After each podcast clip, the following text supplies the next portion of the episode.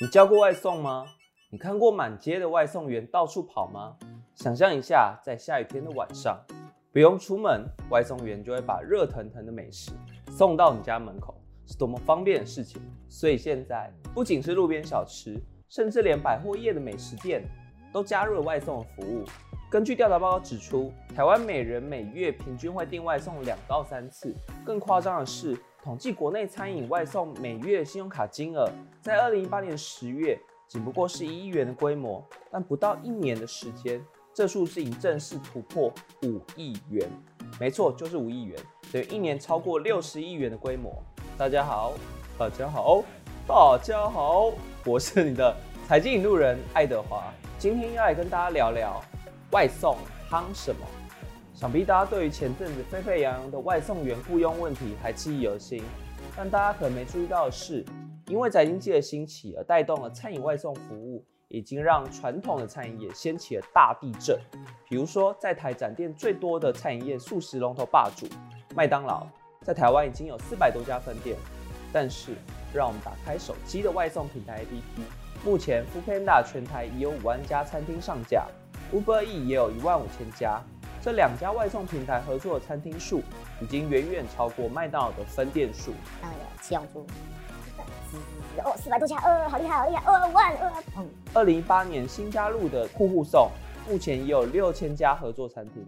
就规模来说，外送平台不仅挑战麦当劳成为台湾餐饮业新霸主，同时也颠覆了传统餐饮业的评断标准。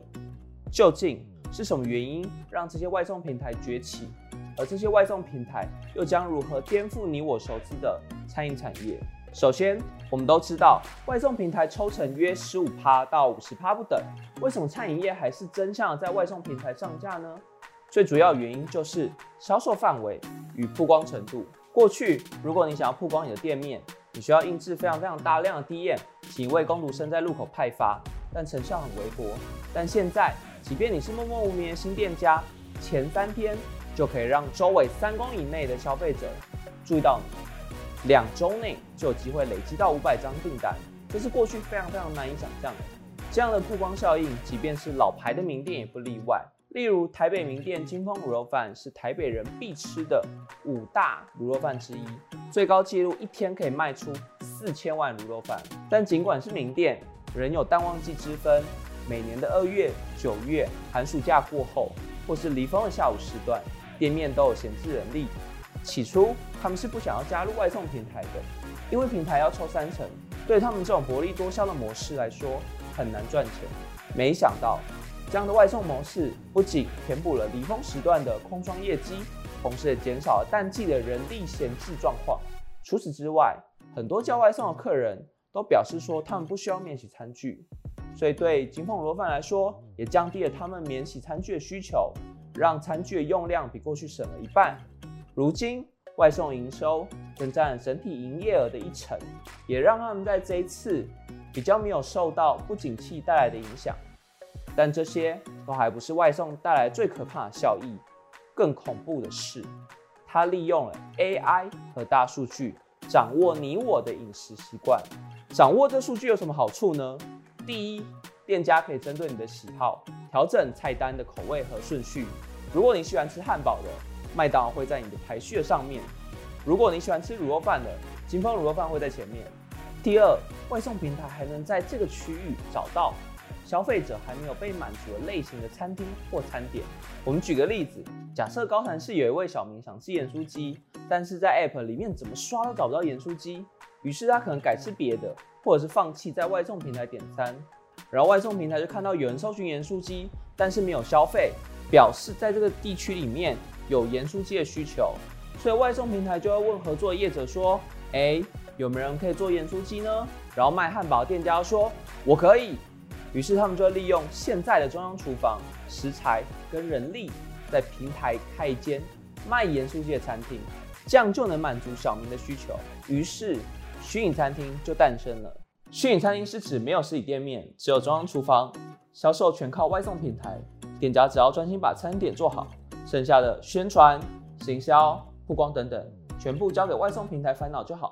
就像我们刚才的案例，原本卖汉堡实体店家，现在因为高谈市有盐酥鸡的需求，在平台上创了一间炸鸡的虚拟品牌，开始卖起了盐酥鸡。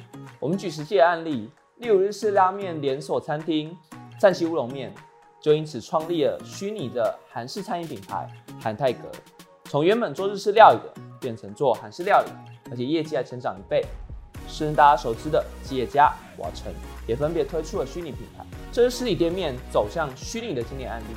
反过来说，餐饮业也有可能从虚拟跨回实体。成为餐饮创业的新模式。毕竟，实体店面的投资金额昂贵，包括店租、装修等成本。但若是你能掌握消费者的喜好，等待需求量大到可以支撑实体店面的时候，再开始营运，这样就可以降低营运创业风险。在台湾，比较经典的代表性案例像是库马基因炒饭、发扬喜好、达米狗、动吃动吃等等。所以，外送平台蓬勃发展，创造了虚拟餐厅的需求。接下来，虚拟餐厅业者遇到的下一个问题是：菜单如何重新设计，定价策略要如何定，还有虚拟店面的行销曝光以及推广等等。因此，也衍生出为了解决这些困难的共享厨房。共享厨房在海外已经有非常成功的共享厨房经营模式，例如像户户送的户户小厨。在台湾，则有专门服务虚拟餐厅的共享厨房实时创度，不仅提供厨房以及料理设备的租赁，也提供菜单设计、定价、行销、餐饮制作流程以及与外送平台合作等顾问服务，就像是虚拟餐厅业者的智囊团。最后，让我们为今天的内容做个总结：外送平台的崛起，改变人们的饮食习惯，创造了许多新的商机。例如，现在在路上可以看到大量骑着机车的外送员，或是一些默默无名的餐饮业者，有更多的曝光机会。有趣的是，在这样的模式下，外送平台就可以透过 AI 以及大数据数据。有趣的是，在这样的模式下，外送平台就能透过 AI 大数据掌握你我的饮食习惯。最后，当有更多的虚拟餐厅业者加入时，就会衍生共享厨房的新业种。如今，餐饮外送已经成为趋势。你今天叫外送了吗？我是你的财经引路人爱德华。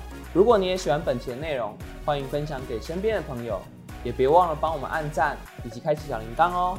我们下期，哎，我的外送来了，好过关。